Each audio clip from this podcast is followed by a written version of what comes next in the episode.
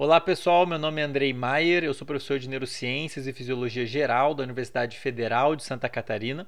E hoje eu quero começar a conversar com vocês sobre um dos temas que eu considero mais importantes, para não dizer o mais importante, para qualquer pessoa que tem um mínimo de preocupação com saúde, bem-estar e performance, desempenho, concentração, memória, aprendizado e tudo mais, que é sono tá? Quem está me acompanhando no Instagram já deve saber a novela que eu passei. Há dois dias atrás, no domingo, eu tentei gravar esse episódio, tive um problema técnico. Esse, meu celular parou de gravar no meio e no meio da confusão decidi regravar tudo e aproveitei para fazer alguns ajustes nesse episódio e decidi dividir, dividir ele em dois. Nesse episódio, nesse primeiro episódio, nessa primeira parte, eu quero conversar com vocês sobre o porquê que a gente tem que dormir, como a gente tem que dormir e o que, que vai acontecer e eu já adianto que são coisas bem ruins se você não dormir do jeito que você deveria. O que, que vai acontecer com você no dia seguinte e ao longo dos anos, beleza? E na segunda parte, então, eu vou entrar em mais detalhes sobre o que, que a gente, à luz disso tudo, né, de como a gente deveria dormir, como é que o sono funciona, eu quero conversar um pouquinho com vocês sobre o que, que a gente pode fazer para dormir bem, que eu acho que é um, um problema que muita gente está enfrentando, especialmente agora na pandemia, né? Mas como eu ia dizendo, é, antes de entrar aqui em mais detalhes, sono, diferente do que muita gente pensa, não é opcional não é perda de tempo, é uma necessidade do corpo, tanto quanto ele precisa de água, tanto quanto ele precisa de comida. Inclusive, já adianta aqui que se você ficar sem dormir, você vai morrer ou seja, ficar sem sono mata, você vai morrer tão rápido quanto você morreria se você ficasse sem comer, só para vocês terem uma ideia. Sono é uma necessidade do corpo. E se você não dormir o tanto quanto você deveria, ou com a qualidade que você precisa, que o seu corpo e o seu cérebro precisam, você vai pagar um preço no dia seguinte e se isso perdurar ao longo dos anos. Só para dar uma ideia aqui do que, que dos problemas que você vai ter que lidar se você não dormir bem, trouxe aqui uma listinha para ilustrar para vocês. No dia seguinte, se você dormir mal hoje, dormiu mal essa noite, hoje você vai ter os seguintes sintomas. Você vai ficar com humor deprimido, vai ficar meio para baixo, meio mal-humorado, vai tender a ficar desmotivado. A sua motivação para executar qualquer tarefa que exige esforço, prestar atenção na aula, fazer um relatório, à academia, qualquer coisa assim, vai estar relativamente mais baixa. Vou falar mais um pouquinho sobre isso mais para frente. Você vai tender a se sentir um pouco mais ansioso. Sim, Falta de sono gera ansiedade. E o problema é que a ansiedade, como eu vou falar mais no finalzinho e no próximo episódio, gera falta de sono, atrapalha o sono, né? Então isso pode ser um, entrar num ciclo vicioso. Você vai ter um sintoma que todo mundo já conhece muito bem, que é déficit de atenção. Sua capacidade de controlar a atenção, de ter foco, concentração, vai ficar muito prejudicada se você dormir menos do que deveria ou com uma qualidade pior do que você precisa, seu cérebro e seu corpo precisam você vai tender a ficar mais impulsivo, mais agressivo, então você fica mais reativo, né? Então a pessoa que dormiu mal, ela fica mais nervosinha, né? Ela fica é mais fácil ela ter um comportamento agressivo, impulsivo, inclusive do ponto de vista alimentar, né? O comportamento alimentar muda muito. A tendência é a pessoa querer alimentos mais ricos em carboidrato e em gordura, é, ela tende a sentir um pouco mais de fome, então praticamente a sua vida inteira fica afetada pelo fato de você não estar tá dormindo é, tanto quanto você deveria. Inclusive, queria já aproveitar e lançar um desafio aqui para vocês, para esse episódio e para o próximo episódio. Eu desafio você que está aí me assistindo ou me ouvindo, e eu peço para vocês colocarem nos comentários, seja lá, mandar em algum lugar aí para mim a resposta desse desafio. Eu desafio você a encontrar um aspecto que não seja afetado pelo sono. Manda a brasa. Eu duvido que vocês vão encontrar um, um único aspecto que não seja afetado pelo sono. Pode pensar o que você quiser. Ah, como eu como comida, como eu tomo decisões, como eu lido com a minha namorada, meu namorado, como eu lido com meus pais, como eu lido com os estudos. Qualquer aspecto da vida que você queira falar aí, pessoal, profissional, de saúde, claro, eu duvido vocês encontrarem um aspecto que não seja afetado pelo sono. E eu falo isso com segurança porque não é o Andrei falando. É o Andrei neurocientista que leu dezenas de trabalhos mostrando que sem sono você vai pagar um preço em todos os aspectos da sua vida. Beleza? Mas antes de começar a falar o que, é o sono, por que, que a gente dorme, o que, que pode acontecer se a gente não dormir direito, queria agradecer é, finalmente agradecer o primeiro patrocinador desse podcast, a Clínica Delanogari, psicologia baseada em evidências, coordenada pelo psicólogo, mestre em neurociências Esden Delanogari, que está concluindo o doutorado dele agora. Conta com outros psicólogos na clínica, eles todos usam como ferramenta a terapia cognitivo-comportamental e o que eu considero mais importante, embasados em evidências científicas. Então, o tratamento que eles propõem, o tratamento que eles usam, é baseado em evidências científicas recentes. Eu conheço Wesley, eu conheço o João Perini, que é outro psicólogo dessa clínica, é, e ponho minha mão no fogo pela clínica justamente porque eu sei que eles usam evidências científicas na abordagem terapêutica deles, tá? Então, queria agradecer aí, vou deixar os dados para quem quiser entrar em contato com eles, quem quiser conhecer um pouquinho melhor, vou deixar os dados aí na descrição. E deixo aqui mais uma vez meu agradecimento a esse patrocinador, beleza? Mas vamos lá, pessoal. Vamos falar um pouquinho de sono. Pensa aí, se é que você já não pensou, né? O que, é o sono para você? O que, que é dormir para você? Muita gente, muita gente acha que é perda de tempo. Falar, ah, eu vou deixar para dormir quando morrer. Te garanto que se você deixar para dormir, se você deixar de dormir do jeito que deveria, você vai morrer mais cedo mesmo. E, de novo, tem evidências científicas para isso, de epidemiologia. Pessoas que dormem menos do que o necessário, em quantidade e qualidade, ou muito mais do que o normal, a chance delas morrerem é maior. O risco delas morrerem por qualquer morte, acidente de carro, por causa de uma doença, é maior. Aliás, inclusive, esqueci de comentar um, um dado importante agora há pouco, né? É, aqueles sintomas que eu listei acontecem no dia seguinte, mas se você fica dormindo mal, ou menos que deveria ao longo dos anos, você se predispõe a uma série de doenças crônicas. Metabolismo, cardiovascular, ataque cardíaco, diabetes e no cérebro doenças, inclusive doenças neurodegenerativas. Você dormir menos do que deveria te predispõe a desenvolver, a ter morte de neurônio e desenvolver uma doença como a doença de Alzheimer. Se eu não me engano, me corrijam aí se eu estiver errado, todos os quadros psiquiátricos, todos os quadros clínicos da psiquiatria, ou pelo menos quase todos, eles estão relacionados a algum distúrbio do sono. Ou a pessoa tem um distúrbio do sono antes, relacionado ao início da doença, ou durante a doença, ou depois. Então o sono está muito, muito relacionado à saúde e não é perda de tempo. Ok? Como eu falei, né? Tô apontando para cá porque minha cama tá para cá, beleza? Como eu falei, muita gente acha que o sono é um processo passivo, que a gente deita ali e não faz nada. E parece, né? Se você olhar, uma pessoa fica parada, mexe de vez em quando só, parece que não está acontecendo nada, mas na verdade é um processo superativo. Se a gente for olhar o cérebro da pessoa, tem vários processos acontecendo numa complexidade super bonita. A pessoa está inconsciente, né? É, claro, mas tem muita coisa acontecendo ali no cérebro dela. É um processo ativo que tem grande gasto de energia, inclusive. Então não é simplesmente desligar o sistema e deixar a bateria recarregar. Vai muito além disso, pessoal, tá? Se você parar para pensar, é em torno de um terço da sua vida você deveria estar dormindo. Então, das 24 horas que o nosso dia tem, a gente, nós adultos pelo menos, né, a, necessidade, a, a quantidade de sono varia de, de, de acordo com a idade. Mas em adultos você precisa de algo em torno de 8 horas. Então, um terço do dia você deve estar dormindo. E tem que ser assim, pessoal. Todos os animais que a gente tem notícia, que a gente já estudou, eles dormem. Eles passam por algum processo que seria equivalente ao sono, onde você tem uma mudança do padrão de atividade do sistema nervoso, mudança acontecendo no corpo e tudo mais. Um terço da vida a gente passa dormindo.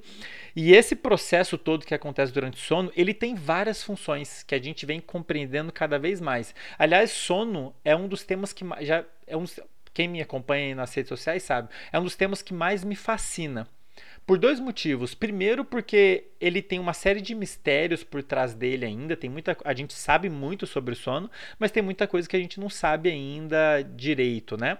Muitas, a gente já conhece muitas funções, mas tem muitas que a gente não conhece muito bem. E o segundo ponto, porque como eu falei, ele tem um impacto gigantesco na saúde, bem-estar e desempenho das pessoas. Eu que me preocupo com a minha saúde, com o meu desempenho, minha capacidade de trabalhar, minha capacidade de aprender mais, sono é o primeiro passo para você conseguir desempenhar bem e ter boa saúde. Isso eu posso garantir para vocês. E não é o Andrei falando, tá? São dezenas de trabalhos científicos dizendo isso. Beleza? Tem muitas funções o sono. Aliás, te dá um. Tem alguns seguidores que falaram que o barulho de gole incomoda, eu vou tentar tirar depois, tá? O sono tem muitas funções, pessoal. É, formação de memória, por exemplo, é uma delas. Tem vários processos relacionados a formar novas memórias, consolidar memórias, que depende do sono. Se você dormir mal, você vai prejudicar muito o processo de formação de memórias e muito do que você aprendeu de novo durante o dia, enquanto você estava acordado, vai ser perdido se você não dormir bem, beleza? Então, o aprendizado de habilidades, aprender uma habilidade nova, aprender a tocar instrumento, aprender o que você está aprendendo na faculdade, na escola, para fazer uma prova de concurso, aprender o que quer que seja que você vai aprender de uma língua nova, depende do sono. Sono de má qualidade pode ter certeza que vai prejudicar o seu aprendizado por vários motivos. Entre eles, porque vai, você vai perder a oportunidade de consolidar novas memórias do jeito que deveria. Tomada de decisão depende muito do sono. Se você dormir mal, você pode ter certeza que no dia seguinte você vai estar menos apto a tomar boas decisões. Os circuitos envolvidos com tomada de decisão vão, não vão estar funcionando adequadamente. Tá? Vão estar funcionando meio torto. E aí você vai tomar decisões tortas, beleza? Aqui só para listar é, de uma forma mais, mais aberta, né? Um outro papel fundamental do sono, restauração dos circuitos relacionados à atenção e emoção, por exemplo. Então tem uma série de circuitos envolvidos em permitir com que a gente falei disso no segundo episódio sobre a déficit de atenção. Circuitos envolvidos em controlar a nossa atenção, foco atencional do lado de fora, focado em alguma coisa, do lado de dentro, ou prestando atenção em alguma outra coisa. E a gente tem um controle sobre isso. A gente consegue focar nossa atenção em alguma coisa que é importante para gente, como eu espero que vocês estejam fazendo agora, me assistindo, me ouvindo, vocês estão prestando atenção no que eu estou falando, ao mesmo tempo que você ignora outros barulhos, suprime outros barulhos, né? Isso que é foco atencional. E esse processo, essa função fica muito prejudicada se você dormir mal. Os circuitos envolvidos com controle atencional, eles precisam ser restaurados durante o sono. Beleza? É muito importante, tem uma série de processos que acontecem ali no sono, que eu já vou comentar, de lavagem do cérebro, que é super importante para restaurar esses circuitos para eles conseguirem funcionar direito. É por isso que um dos principais sintomas de quando a gente não dorme bem no dia seguinte é não conseguir pensar direito, não consegue prestar atenção em nada direito. E restauração, um, dentro desse pacote de restauração, queria destacar também, estou dando só alguns exemplos, tá? Não vou falar de tudo, porque de fato o sono tem várias funções, né? Restauração dos circuitos relacionados a controle emocional. Então você pode saber que no dia seguinte, se você não dormir muito bem, você vai ter, vai ter uma menor capacidade de autocontrole emocional.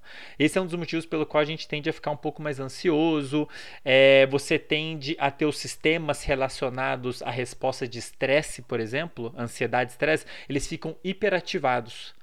Então, isso porque durante o sono, uma das funções deles é você é, restaurar o controle desses circuitos, dessas respostas emocionais, você faz uma espécie de calibração, calibrar, sabe? Calibrar, deixar ele ajustar os ponteirinhos dos circuitos envolvidos com esse tipo de resposta a estresse. E se você não dorme, não passa por certos estágios do sono adequadamente, esses circuitos ficam descalibrados e não vão responder adequadamente no dia seguinte. Então a pessoa fica impulsiva, déficit de atenção. Esses processos todos que deixam de acontecer se você dormir mal explicam os sintomas do dia seguinte que eu comentei: desmotivação, humor deprimido, é, déficit de atenção, ansiedade, impulsividade é, larica, né? comportamento alimentar diferenciado, beleza? E como eu falei, sono é uma necessidade, não é opcional. Se você ficar sem dormir, você morre tão rápido quanto você iria morrer se você ficasse sem, sem comer, beleza? E aqui só para ilustrar, né? Então, sono tem muitas funções entre elas memória e aprendizado restaura e restauração de circuitos é, envolvidos com controle atencional e com emoções de um modo geral, beleza? Eles, a gente precisa passar pelo sono para a gente ter esses circuitos funcionando direitinho e para ter o processo de aprendizado acontecendo adequadamente. Senão, isso, nada disso vai funcionar direito, beleza? É, e aí vocês devem estar se perguntando, né? Ah, Andrei, legal. Já devem estar preocupados, né? Pode ser, Andrei, Quanto que eu tenho que dormir então? O que, que eu posso fazer para conseguir? O que, que, que eu preciso ter para eu saber que eu estou dormindo bem? Beleza. Se você é adulto, se você tem mais de 18 anos, que é o meu caso, que tem 25, se você é adulto, você precisa dormir pelo menos 7 horas. O normal em adultos é dormir de 7 a 9 horas. Menos do que 7 horas, você paga um preço. Mais do que 9 horas, as evidências sugerem que você também paga um preço. É difícil dizer, muita gente me pergunta, Andrei, dormir muito mais que 9 horas é ruim? ainda não está claro os, quais são os prejuízos que dormir em excesso causa. Mas o que está claro é que existe uma relação entre excesso de sono e mortalidade.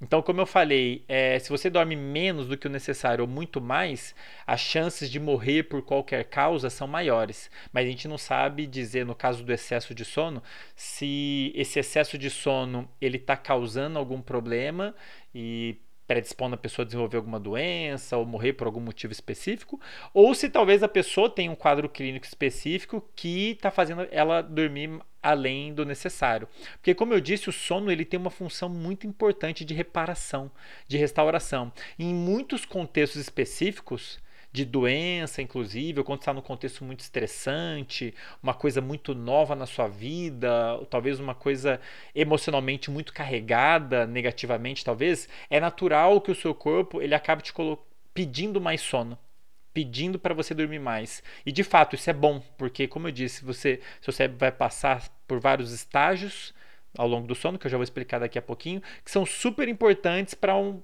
você aprender a lidar com aquilo, para você ajustar os circuitos relacionados à emoção, para você restaurar os circuitos que você usou muito durante o dia. Então, dependendo do que você viveu durante o dia, você vai precisar de mais ou menos sono. E aí já aproveito para responder muitas perguntas que eu recebo no Instagram. O pessoal me pergunta: ah, mas é, varia de uma pessoa para pessoa. Muitas coisas podem afetar o quanto você precisa de sono. Em adultos, como eu disse, é de 7 a 9 horas menos que 7 vai pagar um preço, mais que 9 também vai, de 7 a 9. Mas para você pode oscilar. Tem dia que você vai precisar de 7, tem dia que você vai precisar de 8, tem dia que você vai precisar de 9. O seu corpo meio que sabe disso, ele sabe da necessidade dele. Se você permitir com que o sono aconteça do jeito que ele deve acontecer, ele vai acontecer durante com a duração que é necessária. Eventualmente, dependendo do que você viveu, eu vou dar um exemplo aqui, você se mudou, foi para outro país, com uma língua diferente, você não fala tão bem aquela língua, a cultura é diferente, você está sozinho lá. Imagina essa situação super estressante, né? Ainda que seja uma experiência maravilhosa e do ponto de vista de aprendizado muito rica, não deixa de ser muito estressante. De fato, a carga de aprendizado é enorme, né? É uma língua nova, uma cultura nova, você está sozinho, seu cérebro pode ter certeza que enquanto estiver acordado ele vai estar tá ligadão. Ele vai estar tá ligadão para absorver o máximo daquilo daquele ambiente novo, para você aprender a lidar com aquele ambiente novo. Isso é a maravilha do aprendizado, a maravilha. É uma, é uma das propriedades que mais me fascina no cérebro, é a capacidade que ele tem de se adaptar, né? de se modificar e se adaptar ao ambiente. Só que isso tem um custo. Esse processo todo de mudança, né, você aprender a lidar com a tua cultura e você e aquilo ali tem uma carga emocional grande, você está sozinho e tudo mais, isso tem um custo e o sono é fundamental para te ajudar a lidar com esse processo. Então, nesse exemplo, é possível que você tenha uma necessidade um pouquinho maior de sono num ambiente novo como esse, entende? Só para ilustrar aqui é, um exemplo. O sono é fundamental para aprendizado de vários tipos, do ponto de vista emocional também, como eu vou comentar daqui a pouquinho. Legal? Então, pessoal, ficar sem sono é um problema. Adultos de 7 a 9 horas pode variar. É de 7 a 9, talvez um dia 7 seja suficiente, outro dia 8, dia 9, mas mais ou menos nessa faixa. Quanto, e se você for mais novo, for adolescente, de 14 a 18, você vai precisar de um pouco mais, de 8 a 10 horas mais ou menos. E quanto mais novo for, maior é a necessidade de sono. Inclusive, esses processos todos que acontecem durante o sono são fundamentais para isso tudo que eu já falei, mas também para o desenvolvimento do cérebro.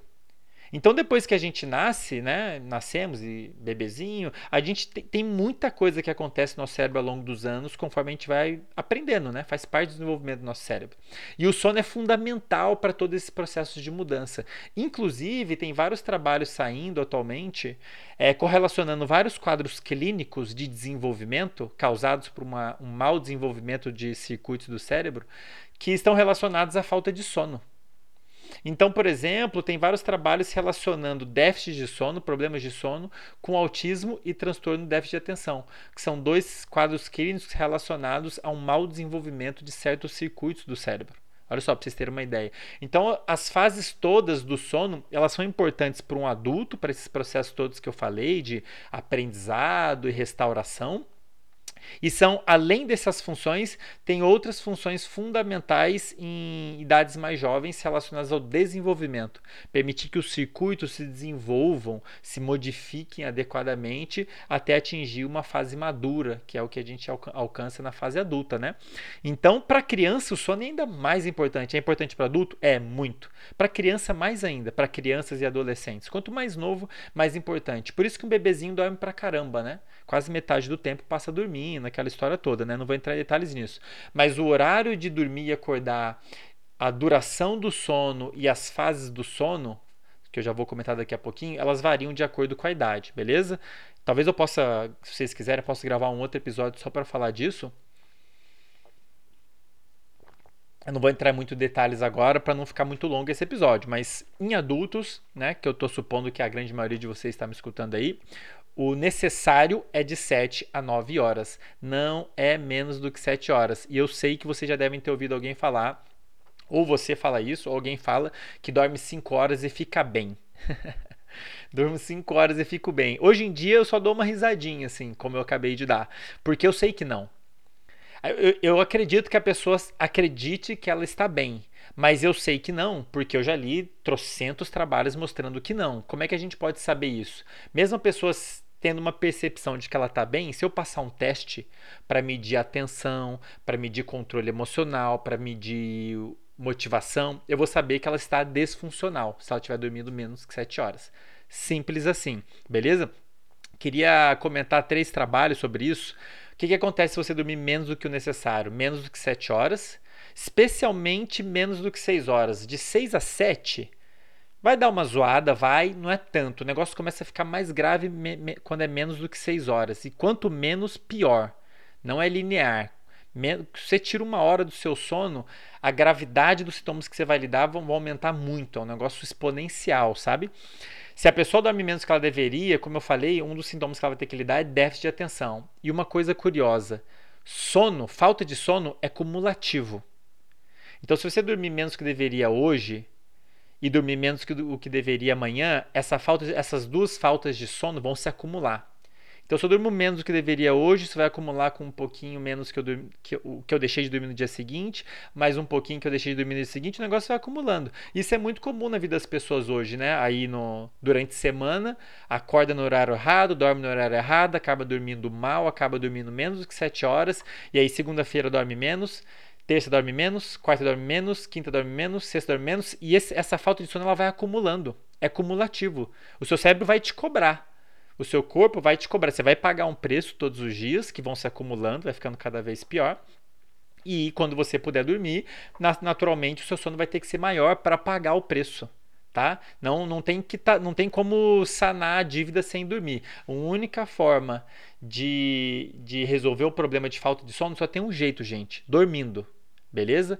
Café pode ajudar a compensar os sintomas, pode. Se expor à luz, como eu vou explicar daqui a pouquinho, pode. Exercícios pode. Mas a única forma de resolver o problema é dormindo. Beleza? Então você precisa dormir de 7 a 9 horas todos os dias. Se você deixar de dormir, você vai ficar devendo e vai ter que pagar alguma hora. Legal? E tem um trabalho muito legal que eu gosto de comentar, que saiu em 2003 na revista Sleep, que é Sono em inglês, né? Que é uma revista muito famosa na área de sono. E eles mostraram que eles fizeram foi ver, avaliar o quanto de déficit de como era o desempenho atencional de pessoas é, relacionado ao quanto elas tinham dormido. Então, elas pegaram um grupo de pessoas, deixaram dormir à vontade, então elas podiam dormir às 7 horas. Tinha um grupo de pessoas que só podia dormir até 6 horas e tinha um grupo de pessoas que só podia dormir até 4 horas. E olha só que curioso, esse grupo, não vou entrar em muitos detalhes, mas esse grupo que podia dormir só até 6 horas, acho que eu comentei sobre esse trabalho no primeiro episódio. Esse grupo que podia dormir só até 6 horas, 6 horas, gente, nem é uma coisa muito diferente do que você talvez esteja fazendo ou que algum amigo seu esteja fazendo, dormindo até 6 horas, de 5 a 6 horas. Essas pessoas, elas começaram a apresentar déficit de atenção, só que o curioso é que o déficit de atenção foi se acumulando ao longo dos dias. Eles ficaram duas semanas nesse, nessa rotina de dormir só até 6 horas, lá no laboratório, né? E depois de 10 dias, olha só o dado que legal, depois de 10 dias, essas pessoas, elas apresentavam problemas de atenção tão grandes quanto as pessoas que viraram a noite, que ficaram sem dormir uma noite inteira. Então você ficar 10 dias, só para vocês terem uma ideia de como que o falta de sono se acumula e a gravidade disso. Se você ficar 10 dias dormindo até 6 horas, de 5 a 6 horas, depois de 10 dias, do, no décimo dia, você vai ter problemas de atenção, déficit de atenção, tão grande quanto se você tivesse virado uma noite inteira. E provavelmente você já virou uma noite inteira. Você sabe como é que é? Como é que é? Como é que fica a nossa capacidade de concentração quando você vira uma noite, né? Como é que foi o seu desempenho numa aula depois de virar uma noite? É um caco. Então, pessoal, é, falta de sono é cumulativo.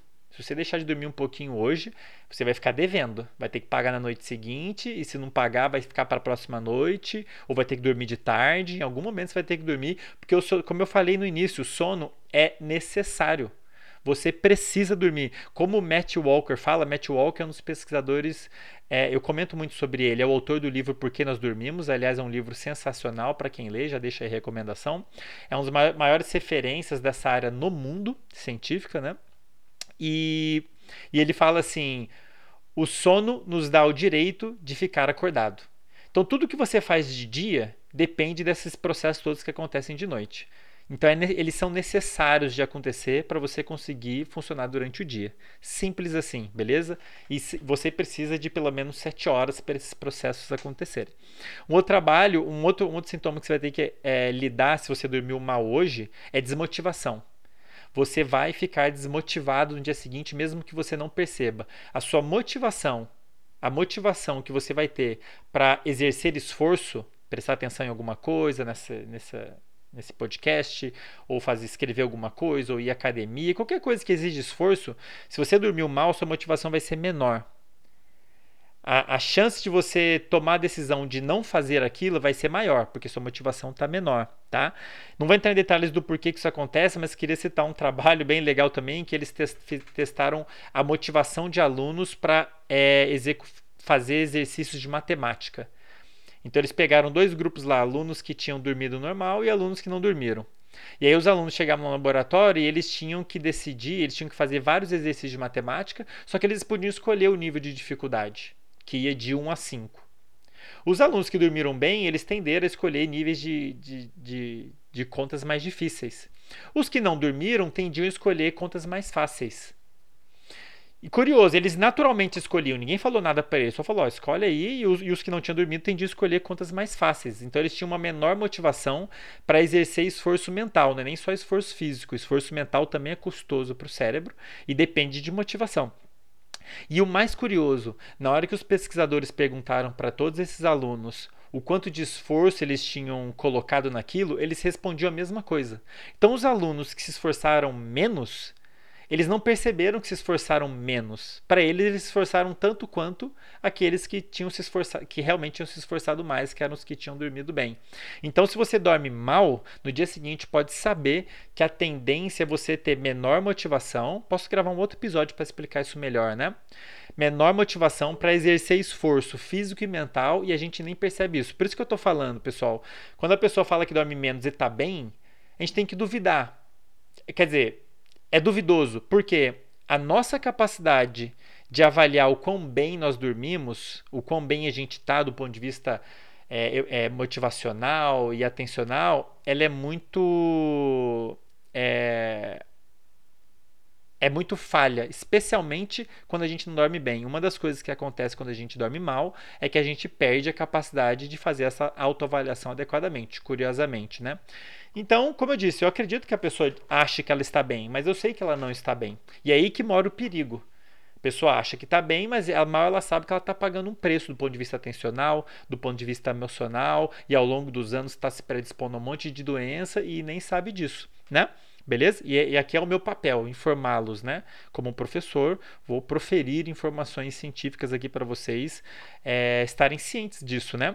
E finalmente, não poderia deixar de comentar, um, então, ou seja, você vai ter déficit de atenção, que vai se acumulando se você for dormindo sem, mal todo dia, problemas de motivação, que também vão se acumulando, e problemas emocionais. E queria chamar atenção para um tipo de, de problema emocional que você vai ter se você dormir mal: ansiedade. Uma pessoa que não dormiu, ela vai tender, e tem vários trabalhos mostrando isso, vou colocar um deles aí na, na descrição para quem quiser dar uma olhada. Se você dormiu mal hoje, você vai tender a se sentir mais ansioso ao longo do dia.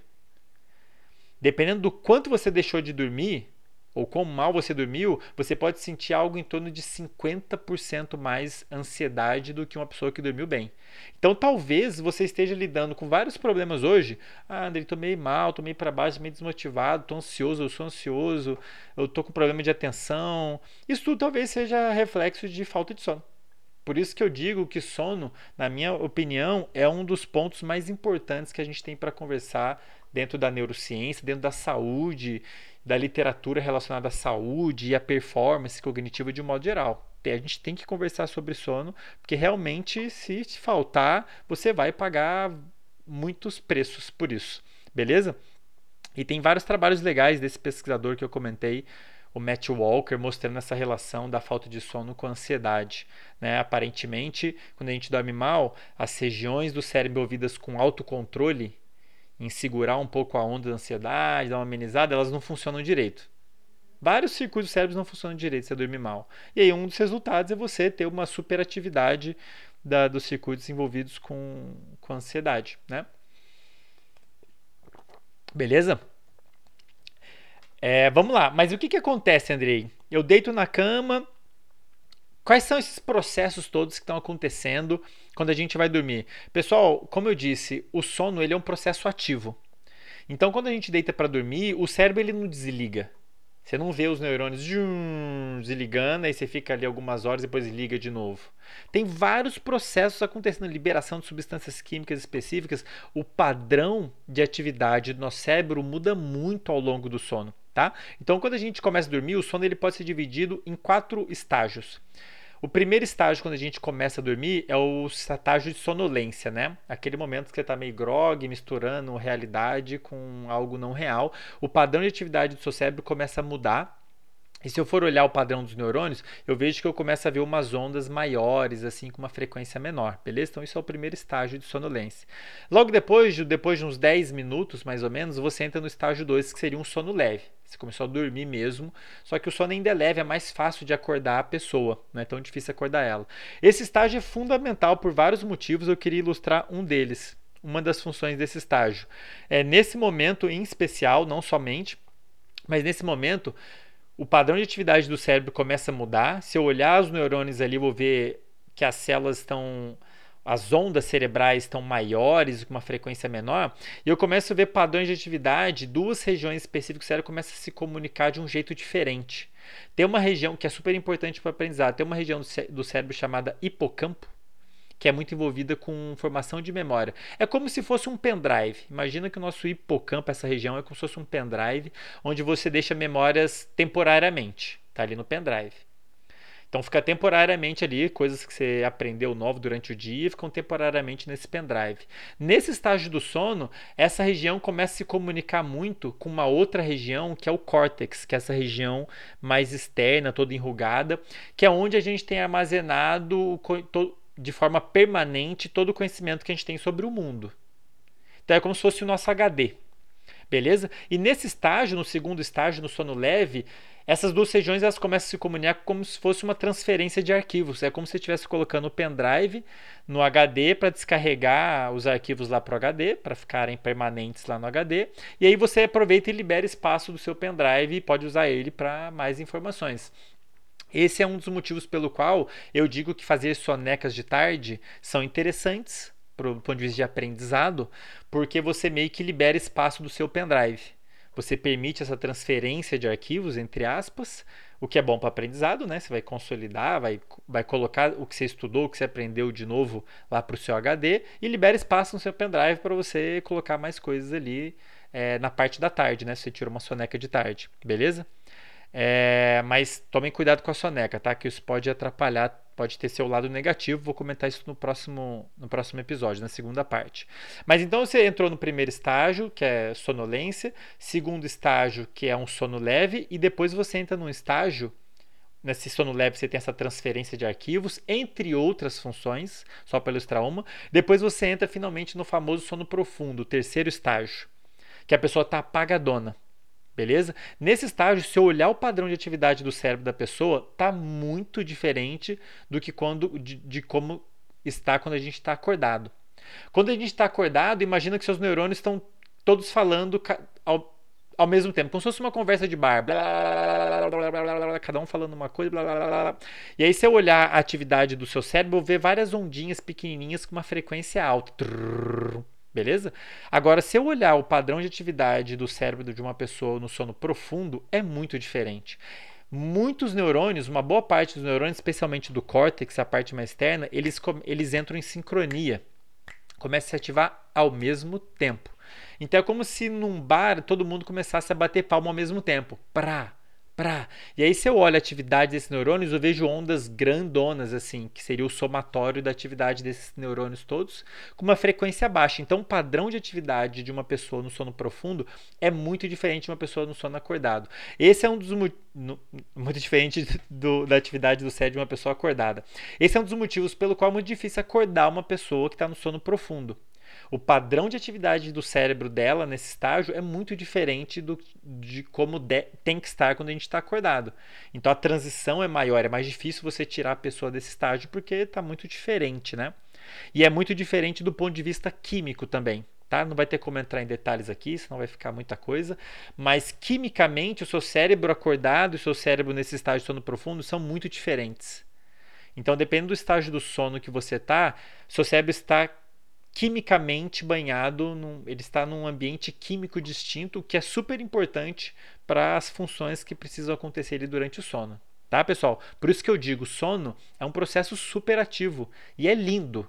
É complexo e é lindo, beleza? Então a gente entra ali no sono profundo e olha só que curioso. Então você desceu, né? Primeiro estágio sonolência, segundo estágio sono leve, terceiro estágio sono profundo. O que, que acontece depois? Você começa a subir de novo. Padrão de atividade do seu cérebro vai mudando, vai mudando, vai mudando. Você sobe de volta para o estágio 2, sobe de volta para o estágio 1. Um, e aí você entra num estágio, você não acorda ainda. Você entra no estágio que a gente chama de, de sono REM. Já, talvez já, já tenha ouvido falar. O que, que é o sono REM? REM é uma sigla que a gente usa para Rapid Eye Movements movimentos rápidos dos olhos.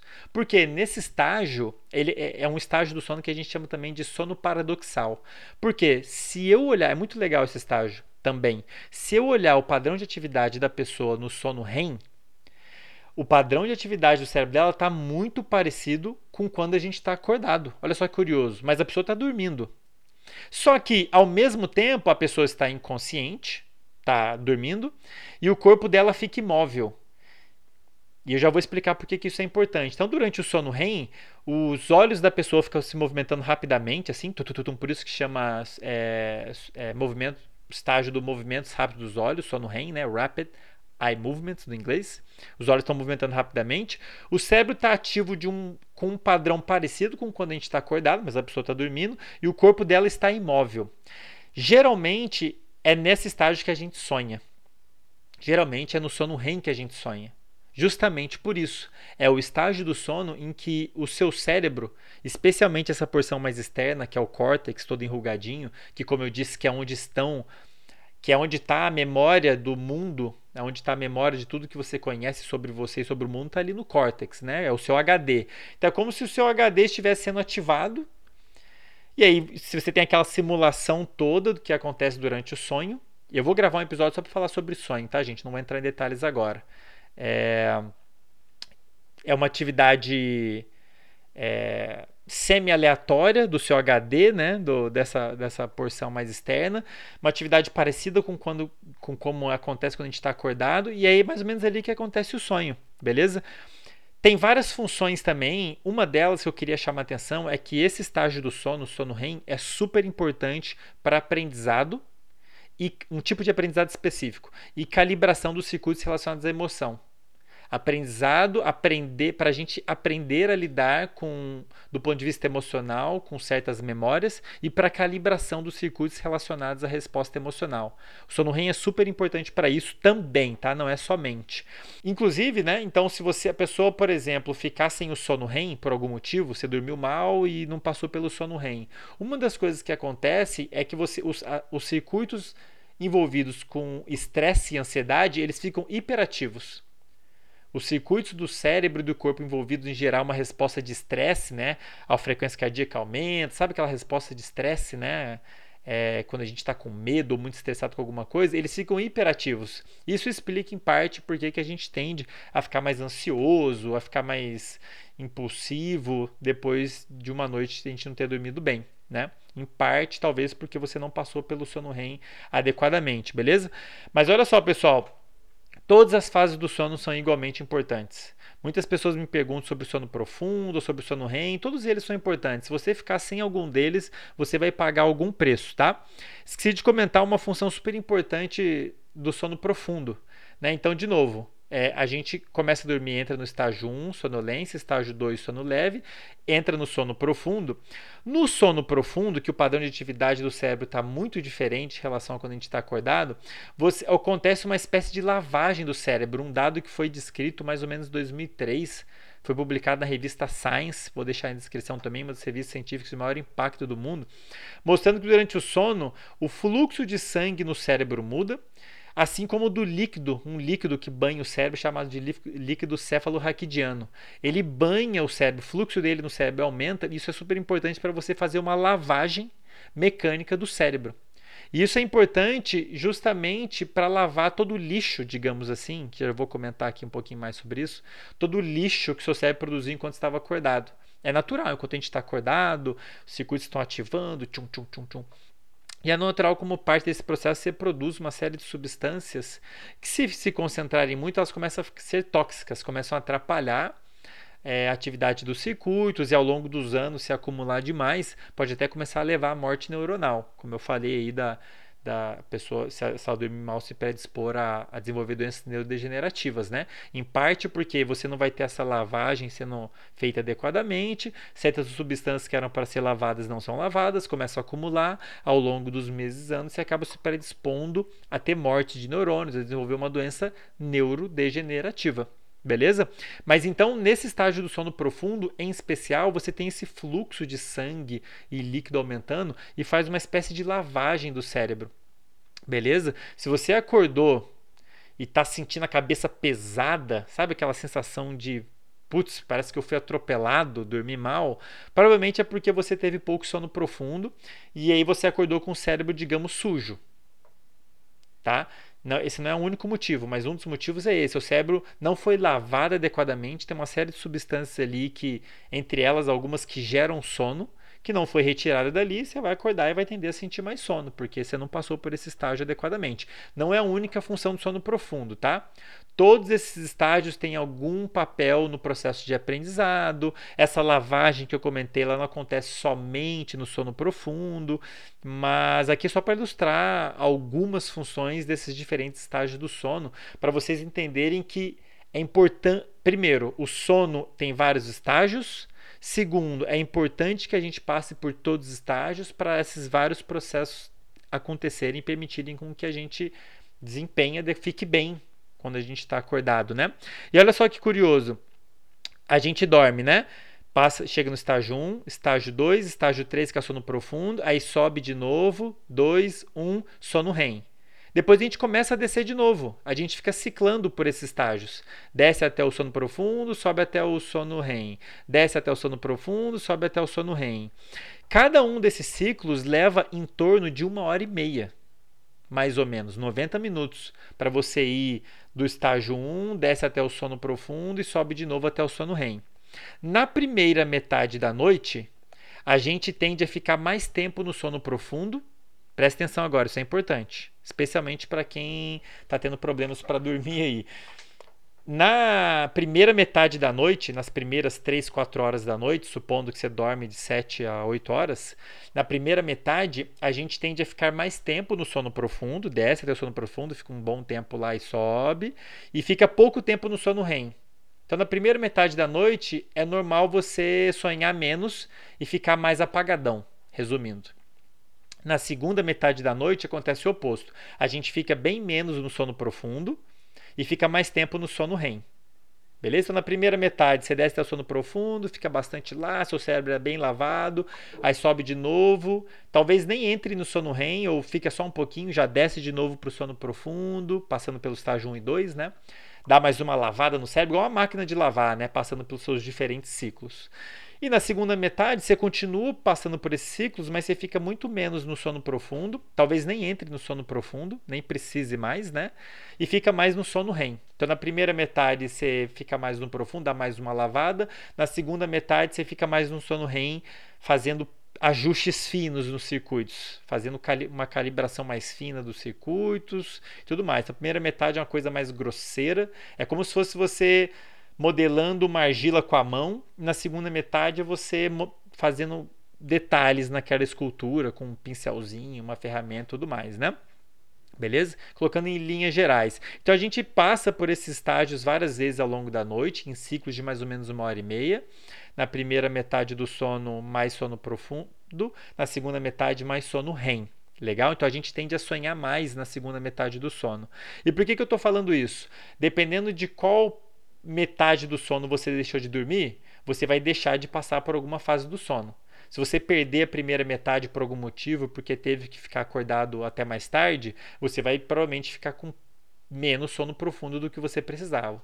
Se você teve que acordar mais cedo, por causa de um despertador, ou porque alguém te acordou, ou porque você acordou e não conseguiu dormir de novo, você provavelmente vai perder mais da segunda metade. E os sintomas vão ser um pouco diferentes, dependendo de qual fase do sono você perdeu. Legal? E ao longo da noite você vai passar por algo em torno de cinco ciclos, né? mais ou menos, são cinco ciclos completos, beleza?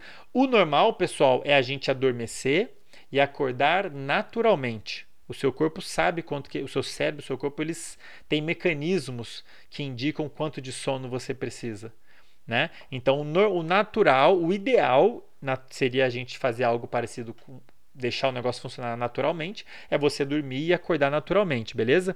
Agora eu quero chamar a atenção, acho que já ficou claro, mas quero explicitar isso. Sono não é uma questão só de duração. Não adianta você só dormir de 7 a 9 horas. Você tem que dormir de 7 a 9 horas com qualidade. O que, que quer dizer qualidade? Acho que você já deve ter entendido nesse momento. É você passar por todos os estágios do sono adequadamente.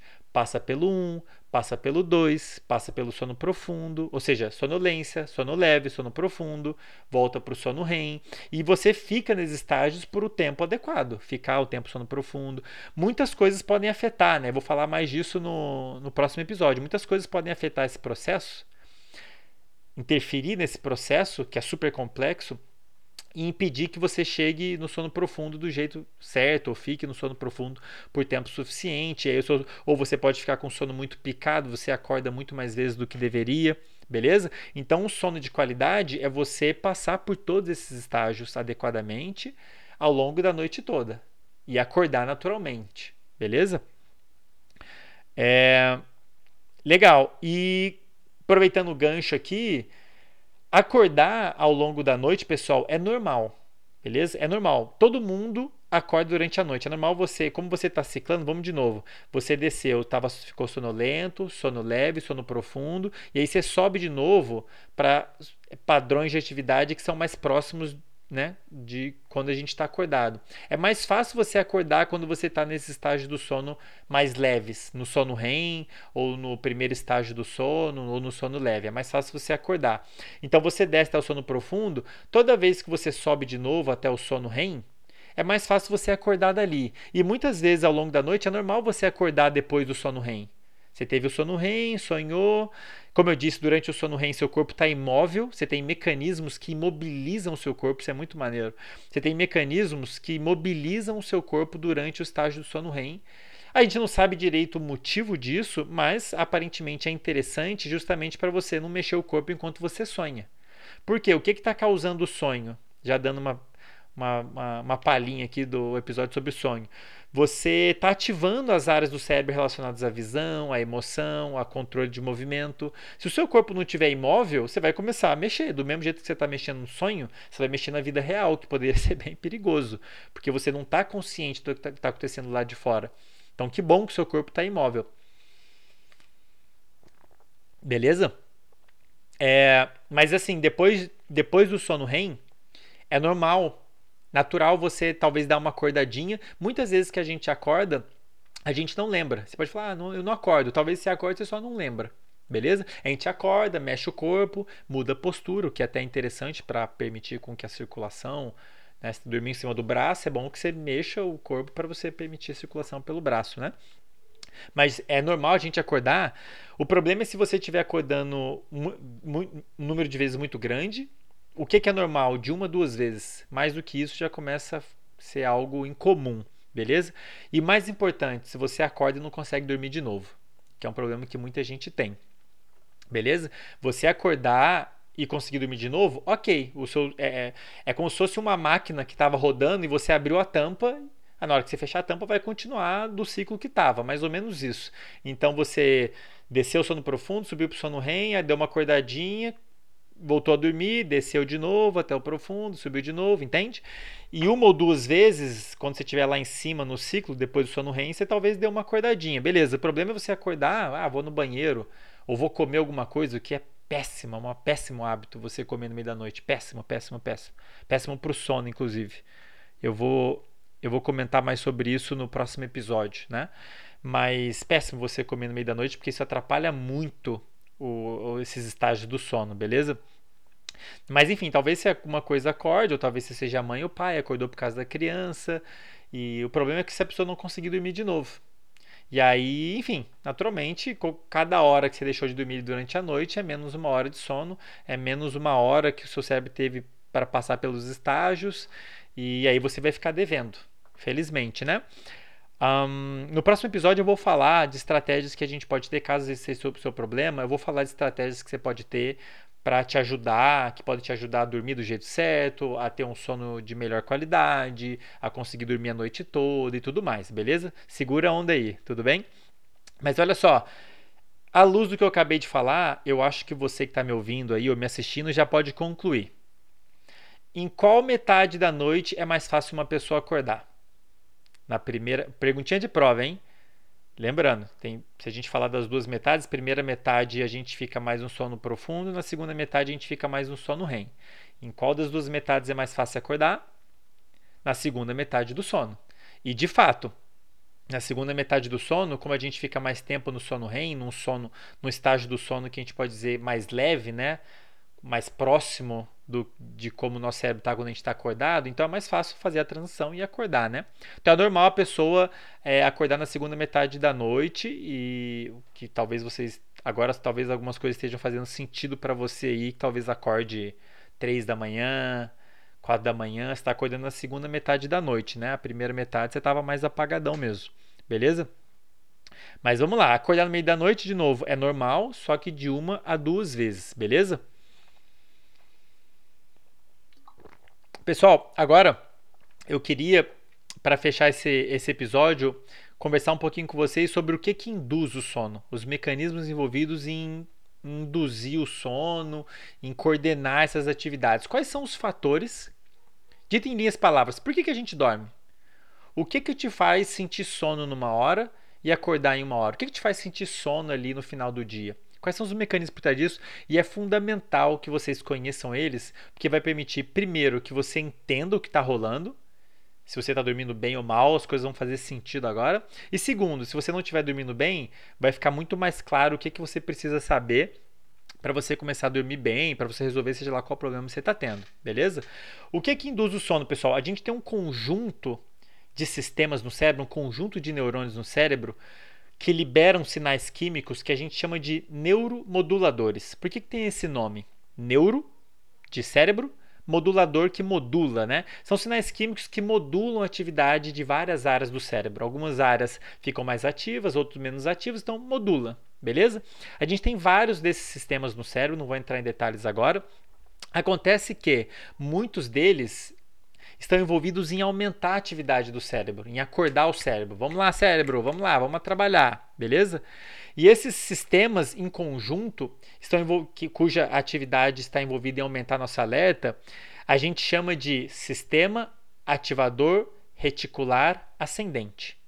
É um conjunto de neurônios que está mais ou menos na base do cérebro, em boa parte numa região que a gente chama de tronco encefálico. Estou colocando aqui só para quem quiser pesquisar depois. Mas aqui na base do cérebro, tá? É como se fosse, imagina um chuveiro invertido. Tá? Então é um conjunto de uma rede de neurônios que se comunica com várias áreas do cérebro, um chuveirão apontado para cima, que se comunica com várias áreas do cérebro e consegue modular a atividade de várias áreas ao mesmo tempo. E uma das funções desses sistemas, uma delas, estão super envolvidas com aprendizado, com concentração, estão envolvidas também com sono e vigília, em fazer a gente estar tá acordado uma hora ou sonolento em outra hora. Beleza? Então a gente tem esse conjunto de esse chuveirão que é conjunto de neurônios que a gente chama de sistema ativador reticular ascendente. Se a atividade de SARA, a SARA, beleza? Vou falar de SARA, aqui eu estou falando desse chuveirão invertido. Se a atividade da SARA aumenta, você aumenta o alerta, você acorda. Se a atividade da SARA diminui, de modo geral, você sente sono, você tende a desligar entre aspas, você induz o sono. Beleza?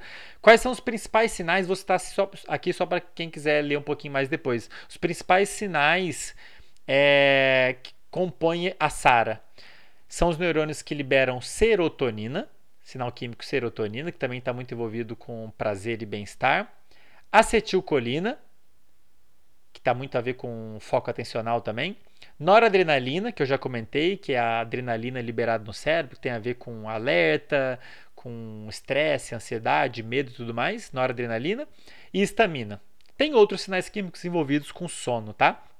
Mas esses são clássicos, fazem parte desse sistema que a gente chama de sistema ativador reticular ascendente, ascendente porque são neurônios que estão se projetando para cima, ascendendo assim, como, fosse, como eu disse, como se fosse um, imagina um chuveiro jogando água para cima para várias áreas do cérebro, jogando substâncias químicas para várias áreas do cérebro. Se a atividade da SARA aumenta, você aumenta o alerta. Para induzir o sono, tem que acontecer o contrário. Você tem, que, você tem uma diminuição da atividade desse sistema. E isso explica por que quando a gente está ansioso, é difícil dormir, induzir o sono. Porque a ansiedade ela ativa um desses sistemas que eu comentei. Ela promove liberação de um sinal químico chamado noradrenalina. Quando você está com medo de alguma coisa, ansioso com alguma coisa, puta, amanhã tem prova, amanhã eu tenho que fazer tal coisa, se eu não fizer eu tô ferrado, amanhã nananã. Isso tudo está ativando o seu corpo. Está fazendo a frequência cardíaca aumentar, a frequência respiratória talvez dê uma aumentadinha também, está fazendo liberar essas substâncias químicas no cérebro. Tudo ativa o seu corpo, o seu cérebro, que é justamente o oposto do que tem que acontecer para você induzir o sono. Para você induzir o sono, você tem que. A SARA tem que ser inibida, digamos assim. A atividade ela tem que diminuir, incluindo esse sistema que eu comentei, esse sinal químico chamado noradrenalina, tem que diminuir. Beleza? Então a diminuição da atividade da SARA induz o sono, aí você fica, não, fica mais é, lesadão e tem o sono induzido, né? Vários fatores participam dessa brincadeira, pessoal. Não tem como entrar em detalhes em todos. Vários circuitos. É, é lindo de se ver ali, a, a, ciência por trás do sono. Vários circuitos conversam, os circuitos que, envolvidos com ansiedade, conversam com envolvidos com motivação, que conversam com áreas envolvidas em induzir o sono, áreas envolvidas em inibir o sono. É um negócio assim, mas é lindo, tá? E no final das contas, você vai ter a SARA sendo ativada ou inibida se for ativada, você acorda. Se for inibida, você induz o sono, beleza? Vários fatores, eu queria né, deixar aqui em, em linhas gerais, é mais ou menos isso que induz o sono, né? Agora existem dois fatores principais envolvidos em fazer, fazer você sentir sono uma hora, em coordenar essas atividades todas, fazer você sentir sono uma hora e mais desperto em outra hora. O primeiro deles, que eu já falei muito, é um reloginho natural que a gente tem no cérebro, nosso relógio biológico. Beleza? A gente tem no nosso cérebro um relógio natural que está marcando a passagem do tempo naturalmente. Na verdade, no nosso corpo inteiro a gente tem esse reloginho, marcando a passagem do tempo. No cérebro a gente tem um reloginho mestre que influencia todos os outros do corpo, que numa região chamada núcleo supraquiasmático. Tá? Então, um reloginho biológico que a gente tem no cérebro. O problema é que e ele está marcando a passagem do tempo. Então, ele marca o horário que o dia começou e ele sabe mais ou menos quando o dia terminou, entre aspas, está na hora de dormir. Isso se ele tiver ajustado. Por quê? Esse reloginho, ele não marca 24 horas certinho. Já comentei isso com vocês, né? Em outros episódios aí. Ele marca geralmente um pouco mais de 24 horas. Isso varia de pessoa para pessoa. Inclusive explica por que, que algumas pessoas têm uma tendência de acordar e dormir mais cedo e outras têm uma tendência genética de acordar e dormir mais tarde. Em parte por conta desses reloginhos. Cada um tem o seu próprio reloginho, marcando a passagem do tempo de um jeito específico. Dependendo de como ele marca, você vai tender a ser mais matutino, que é o meu caso, acordar e dormir mais cedo, ou vai tender a acordar e dormir mais tarde. Mas isso é só um dos fatores, né, que é que que influencia o horário que você vai acordar e dormir. Esse reloginho ele é muito influenciado por vários fatores ambientais. Tem um componente genético, mas tem vários fatores ambientais que influenciam ele. Em especial a luz. Tá? Então, já comentei isso no primeiro episódio. No nosso, no nosso olho, a gente tem células específicas em detectar a presença ou não de luz. Quando você tem essas células sendo estimuladas, elas se comunicam diretamente, são células diferentes daquelas que a gente usa para enxergar, para ver, né? Para ver, assistir esse vídeo, se você estiver assistindo. São outras células especializadas em detectar a presença de luz. Na hora que elas são estimuladas, elas se comunicam diretamente com várias áreas do cérebro envolvidas com controle emocional, com atenção, com memória e se comunicam diretamente com o nosso reloginho. Então, nosso reloginho tem uma informação direta do nosso olho e ele sabe se está claro ou está escuro, se tem luz ou não tem luz. Esse é o principal fator que vai modular o seu reloginho biológico e vai determinar que horas você dorme e acorda. Tá? Existem outros fatores que afetam esse reloginho, também não vai, tá, vai dar para entrar em detalhes sobre isso agora. Depois, se vocês quiserem, eu posso fazer outro episódio para falar só sobre isso. Existem outros fatores que afetam esse relógio: o horário que você faz suas refeições e o horário que você faz atividade física. Beleza? Luz, alimentação e exercícios físicos são os três principais fatores que afetam o nosso relógio biológico, especialmente luz. Tá? Então, o horário que você se expõe à luz ou não vai determinar quão bem ajustado está o seu reloginho e vai acabar afetando muito o horário que você acorda e o horário que você dorme. O que, que era para acontecer? O que, que era para acontecer? Se você o seu reloginho está bem ajustadinho, primeiro, o horário que você dorme e acorda vai tender sempre a ser o mesmo. Porque ele vai saber que se o relógio está ajustado, ele sabe exatamente que horas são, ou sabe muito bem que horas são, dele fala, agora é hora de acordar e vai ligar, vai afetar a Sara. Lembra que eu falei da Sara? Vai afetar a Sara, a Sara, fazendo você despertar, aumenta a atividade da Sara e faz você despertar. Ou o contrário, ou vai direta e indiretamente inibir a Sara, fazendo você ficar sonolento e dormir. Se o seu reloginho estiver bem ajustado, você vai sentir sono e acordar mais ou menos no mesmo horário, inclusive final de semana. Isso era o que era para acontecer. O natural é a gente dormir e acordar no mesmo horário todos os dias de segunda a segunda, beleza? E eu sei que isso não acontece na vida de muita gente, é, por N motivos, porque ela tem que acordar mais cedo, porque não dorme bem, ou porque o reloginho está desregulado, por N motivos isso não acontece. E as pessoas pagam um preço por isso, de saúde, de desempenho. Mas não posso deixar de falar que o, o que era para acontecer era que era para a gente acordar e dormir sempre no mesmo horário, beleza? Por conta desse reloginho que está marcando a passagem do tempo. Legal? Esse reloginho, ele controla várias funções do cérebro do corpo. Por isso tem um horário do dia que você está mais alerta, que é melhor, um horário do dia que é melhor para você prestar atenção, para você se concentrar, para você estudar, para aprender. Enquanto tem outros horários do dia que não são tão adequados, porque são horários do dia que você já o alerta diminui, o sono já começa a ser induzido, em boa parte por conta da, desse reloginho que está marcando a passagem do tempo. Daí ele fala assim para o cérebro: ó, oh, agora está na hora de tocar o terror aí, tá na hora de estudar, resolver problema, fazer o que você tem que fazer. Em outros horários ele fala, ó, oh, peraí, já tá tarde, tá na hora de dormir, o reloginho tá marcando a passagem do tempo, né? Então, o que deveria acontecer é isso, o reloginho devia estar tá ajustadinho, você devia dormir e acordar sempre no mesmo horário. Se isso não está acontecendo, é um sinal muito forte de que o seu relógio biológico não está adequadamente regulado e eu já posso te garantir que você está pagando um preço por isso, beleza? Se vocês quiserem saber mais, põe nos comentários que eu posso gravar um episódio para falar só sobre isso, sobre horário e tudo mais. Mas esse reloginho, ele está coordenando várias atividades do cérebro e do corpo de acordo com o horário do dia que ele está marcando. A temperatura, eu queria ressaltar duas mudanças no corpo super importantes nesse contexto de sono, qualidade do sono, como dormir bem e tudo mais. Dois parâmetros que são coordenados em parte, né, que por esse reloginho biológico. Um, temperatura do corpo. Muita gente não sabe, mas a temperatura do corpo varia ao longo do dia, em um grau mais ou menos, que é bastante coisa. Em que momento do dia a temperatura do corpo está mais alta? No meio da tarde. Ali 4, 5, 6 horas, 7 horas talvez. No meio da tarde, final da tarde, na verdade, meio da tarde, final da tarde, início da noite, mais ou menos por ali. Quando que a temperatura do corpo está mais baixa? No meio da noite. E isso tem uma relação direta com o seu grau de alerta ou o seu grau de sono. Essa oscilação da temperatura anda de mãos dadas com quão alerta você está e o quão sonolento você está. Então é normal que, conforme a temperatura do corpo vai aumentando, o seu grau de alerta vai aumentando junto. E quando a temperatura do corpo diminui, isso anda de mãos dadas com a sonolência. Inclusive, a temperatura do corpo está super baixa no meio da noite, no momento que você está ali mais apagadão no sono profundo. Beleza? E isso é super importante, como vocês vão ver no próximo episódio, para quem quer melhorar a qualidade do sono. Uma das coisas que precisa prestar atenção é a temperatura do ambiente. Porque se a temperatura do ambiente começa a temperatura do ambiente começa a aumentar, essa informação é detectada no seu cérebro, começa a aumentar a temperatura do corpo, seu cérebro vai saber disso.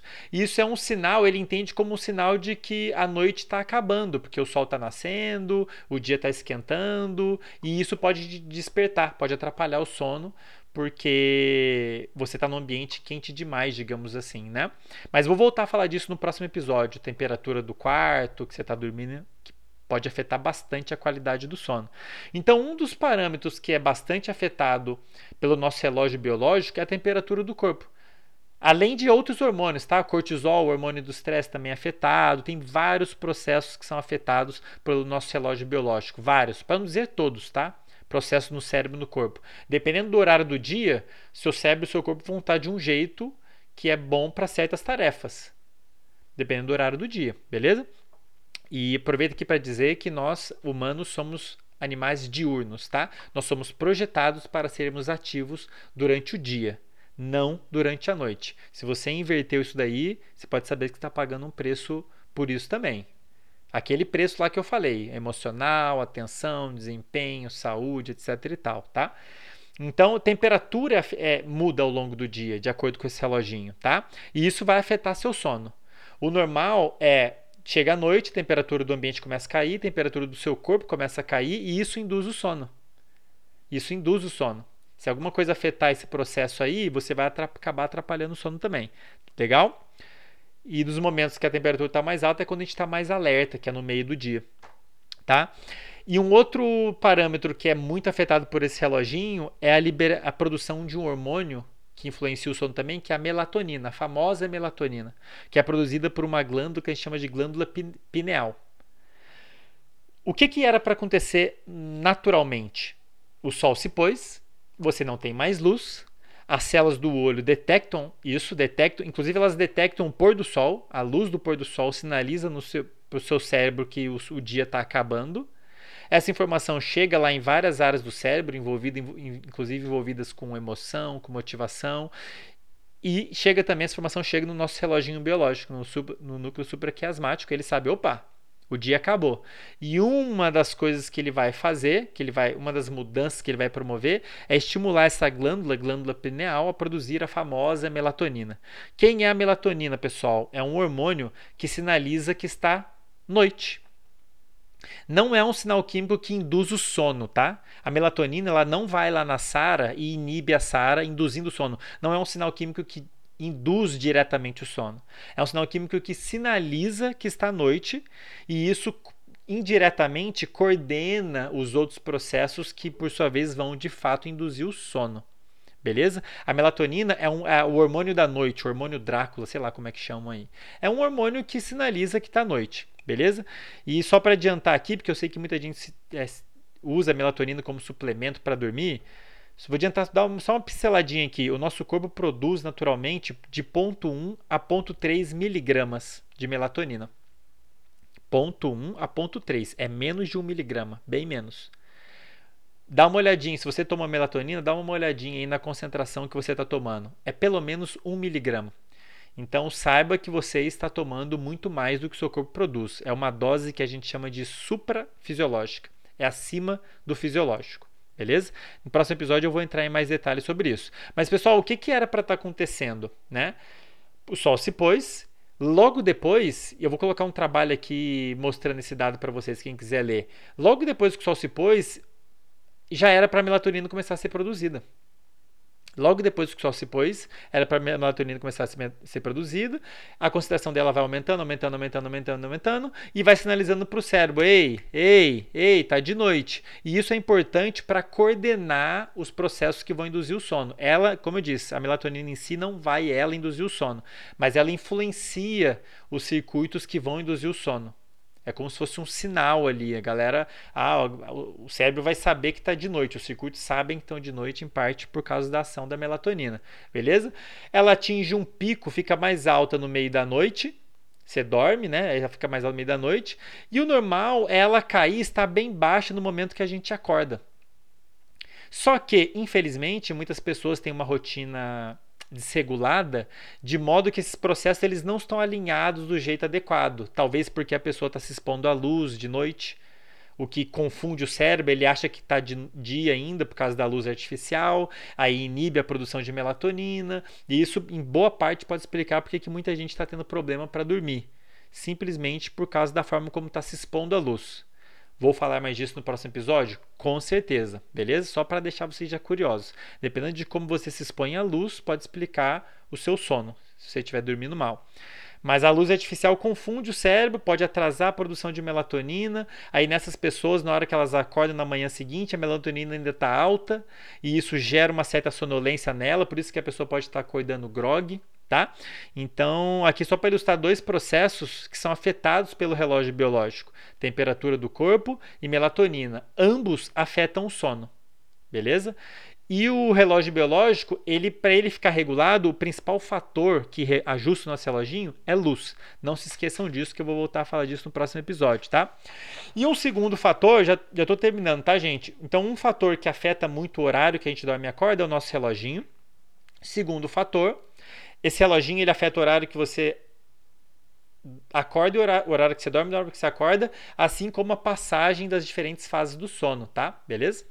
Então, como eu disse, na primeira metade você tem mais sono profundo, na segunda metade você tem mais sono REM.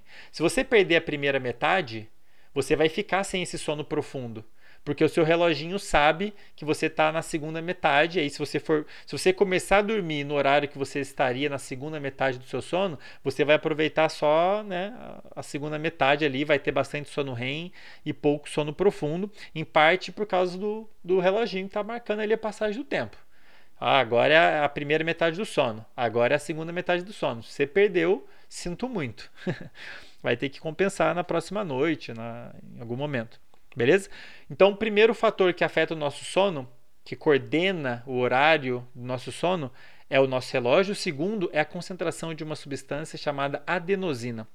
A adenosina, pessoal, é uma molécula produzida a partir de uma outra chamada ATP, tá? Uma molécula que o nosso corpo usa como fonte de energia. Então, tudo que as nossas células vão fazer, elas usam essa molécula como se fosse uma moedinha de energia, e como resultado dessa, desse uso, você produz esse lixo, como se fosse um lixo, né? Lembra que eu comentei lá de, de lixo que é produzido?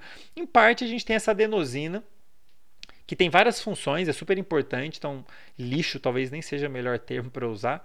Quem trabalha com adenosina vai, vai brigar comigo. Mas só para ser didático aqui, então, uma molécula que tende a se acumular ao longo do dia. Você acordou, você dormiu, digamos que você dormiu bem, durante o sono profundo você lavou o lixo, inclusive você lavou a adenosina que tinha sido acumulada no dia anterior. Aí na hora que você acorda, seu cérebro está novinho, tem pouca adenosina e a concentração dela vai aumentando ao longo do dia conforme você vai fazendo as coisas, vai trabalhando e tudo mais, vai acumulando adenosina. Essa molécula, ela tem vários efeitos no cérebro, tá?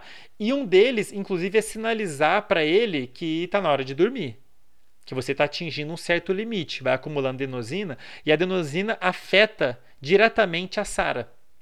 Ela fala, Sara, já tem muita adenosina aqui, vamos baixar a bola aí. Então, um dos sinais que induz o sono, super importante para induzir o sono no final do dia, é a concentração dessa molécula adenosina, que, como eu disse, vai se acumulando ao longo do dia. Ela afeta vários circuitos. Os circuitos relacionados à atenção ficam afetados pela adenosina, por isso que no final do dia é mais difícil você ter concentração.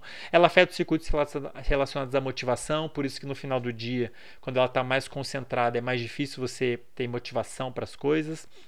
Então ela vai acumulando ao longo do dia, sinalizando para o cérebro: ei, pessoal, estamos atingindo um limite aqui. Acho que está na hora de dormir e dar uma lavada e restaurar os circuitos. Estamos tá, no limite. E ela modula a SARA, é, inibe a SARA, induzindo o sono. Então, esse é o segundo fator envolvido em gerar o sono. Faz a gente dormir no final da noite. O primeiro é o reloginho falando, ei, tá na hora de dormir. O segundo é a concentração de adenosina que se acumulou ao longo do dia. Detalhe, é bem aí que a cafeína do café age. A cafeína que tem no café e em outros produtos, vou comentar um pouquinho melhor no próximo episódio, ela bloqueia esse sinal da adenosina ela impede que essa adenosina tenha esse efeito dela de gerar sono, de interferir nos circuitos de atenção e motivação. Por isso que a cafeína tem aquele efeito de aumentar o alerta, aumentar um pouquinho a capacidade de concentração, especialmente em pessoas que não dormiram bem. O que, que acontece se você não dormir bem? Especialmente se você não passar pelo sono profundo adequadamente. O seu cérebro não vai ser lavado adequadamente, e uma das substâncias que vai ficar acumulada ali é essa adenosina. Então, se você não dormir bem em um dia, no dia seguinte você vai ter mais, você vai acordar já com uma concentração alta de adenosina. E isso vai explicar em boa parte por que, que você vai continuar sentindo sono ao longo da noite, por que, que você vai sentir sono de tarde, beleza? Não é normal sentir sono de manhã, pessoal. Vou voltar a falar disso no próximo episódio. Um dos principais sinais para você estar dormindo mal é você sentir sono de manhã. Por quê? De manhã você tem um reloginho, você deveria, né? Ter o reloginho biológico dizendo que é para você estar tá acordado. Ali, especialmente no final da manhã, ali à tarde, é o momento que é para você estar tá bem desperto. O reloginho tá ó, falando assim, ó, é isso aí, agora é a hora de estar tá acordado. E em teoria, você tem uma concentração baixa de adenosina porque ela foi lavada durante a noite. Se você está sentindo sono de manhã, especialmente no final da manhã, é um grande sinal de que você não dormiu bem não está dormindo bem. Não era para isso acontecer. Se você precisa de café para ficar acordado, é um sinal de que você não está dormindo o que você deveria, tá? Porque naturalmente era para você não ter problema nenhum em ficar acordado durante o dia ok? Se você não está conseguindo, está sentindo muito sono durante o dia, sol, dia, dia, tá? Era para você estar acordado, não era para você estar sentindo muito sono, com exceção daquele sono que você pode sentir depois do almoço, é natural. Que, no momento que muita gente tira uma soneca, que é muito boa, muito benéfica, né? Mas não era para você estar sentindo sono ao longo do dia, como é, a parte da manhã e a tarde toda, né? Agora, ou seja, então a gente tem um relógio biológico, a gente tem a concentração de adenosina afetando o horário que você vai sentir sono ou não. Só que esses circuitos todos, esses sistemas todos, eles podem ser afetados por vários outros sistemas. Como eu já comentei, ansiedade pode afetar muito o sono. Os circuitos envolvidos com ansiedade, em gerar ansiedade, eles se comunicam com esses circuitos envolvidos em induzir o sono. Com a SARA, inclusive. Quando a gente está ansioso, é mais difícil a gente dormir. Porque parte da resposta de ansiedade é você aumentar a atividade de alguns dos componentes da SARA. É como se você ativasse a SARA. Ei, SARA, ativa. E isso é o contrário do que tem que acontecer para induzir sono. Então você fica ativo quando você está ansioso. Os circuitos da ansiedade estão afetando. Isso talvez seja interessante. Por exemplo, se você está ansioso é, com uma coisa potencialmente perigosa que vai acontecer daqui a pouco, é até melhor que você não sinta tanto sono, porque daí você vai ter mais tempo para lidar com aquela situação. O problema é se isso permanecer por muito tempo, né? Se você ficar sem dormir muitas noites ou ficar sem dormir demais, enfim, que é o que acontece na vida de muita gente, né? Mas então é importante vocês entenderem, eu posso gravar outros episódios para falar disso mais em detalhes, que existem vários outros circuitos que afetam esses sistemas todos envolvidos em induzir o sono, tá? Outro são circuitos envolvidos com motivação, como eu já comentei lá no Instagram algumas vezes, esses circuitos que geram motivação, que faz você querer fazer alguma coisa quando você está empolgado com alguma coisa, eles inibem o sono. Por isso que de noite tem que tomar muito cuidado com o que, que você faz de noite, porque se você fizer alguma coisa que te deixa ansioso ou que te deixa muito motivado, muito empolgado, pode saber que essas respostas vão inibir o sono e podem atrapalhar seu sono, podem atrasar o horário é, o momento que você vai começar a dormir, aí vai fazer com que você perca parte da primeira metade do sono e por aí vai. Daí o problema vai se acumulando, né? Mas de novo, pessoal, o que que induz o sono? Só para revisar, o sono ele vai acontecer quando você tiver uma certa redução da atividade da SARA, que são aqueles sistemas que eu comentei que ativam o cérebro. Tem dois fatores que modulam, que coordenam essa, essa a indução do sono principais, né? Primeiro, o relógio biológico, que está marcando a passagem do tempo e vai falar: Oi, agora é a hora de dormir. Ei, agora é a hora de acordar. e a concentração de adenosina. Beleza? Adenosina, que é uma molécula que se acumula ao longo do dia. Quando você acorda, era para a concentração de adenosina estar tá baixa, se você tiver dormido bem.